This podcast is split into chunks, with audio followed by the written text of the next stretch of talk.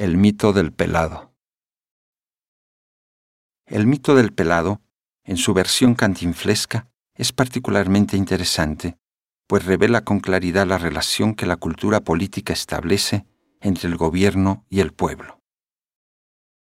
Cantinflas no solo es el estereotipo del mexicano pobre de las ciudades, es un simulacro lastimero del vínculo profundo y estructural que debe existir entre el despotismo del Estado y la corrupción del pueblo.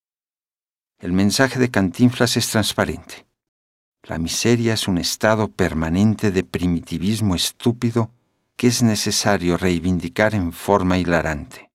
Se expresa principalmente por su típica corrupción del habla, por una verdadera implosión de los sentidos.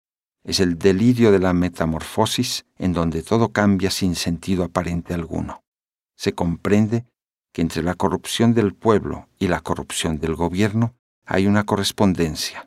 Este pueblo tiene el gobierno que merece.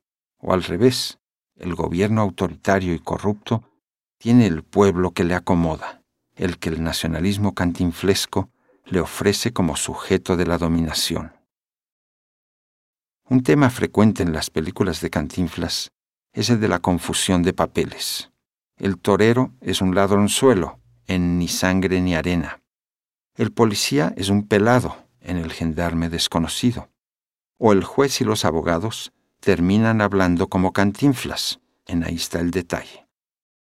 La corrupción intrínseca del pelado se encuentra presente en todo el sistema político. Ya que el régimen de la revolución es popular, debe comportarse en concordancia con el carácter del mexicano de acuerdo con la idiosincrasia nacional, como gustan llamar los políticos a esa corrupción del carácter.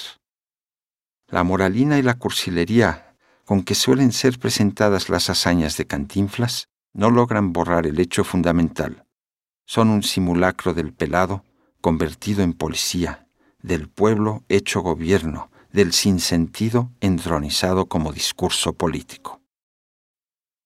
El verbalismo confuso de Cantinflas no es una crítica de la demagogia de los políticos, es su legitimación.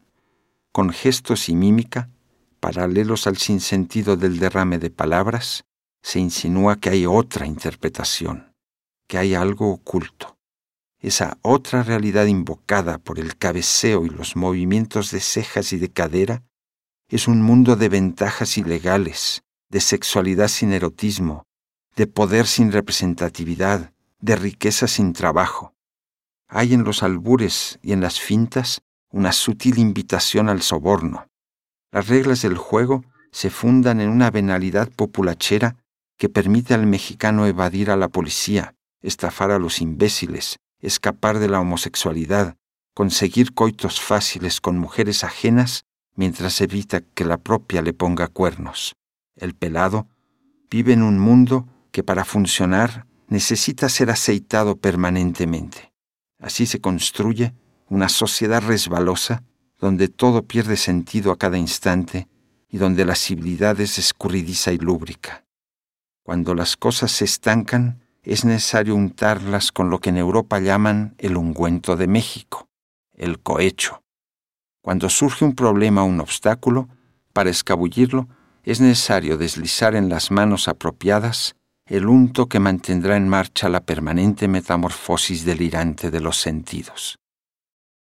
El estereotipo del pelado, que vive sumergido en un mundo corrupto, debe, no obstante, conmovernos y tocarnos las tiernas fibras del corazón. Debemos entrever la presencia en el pelado de un espíritu atravesado por emociones, impulsos, quebrantos y excitaciones. Así, cuando ese espíritu es interrogado sobre el sentido del ser del mexicano, la respuesta es evidente. El mexicano no tiene sentido, pero tiene sentimientos.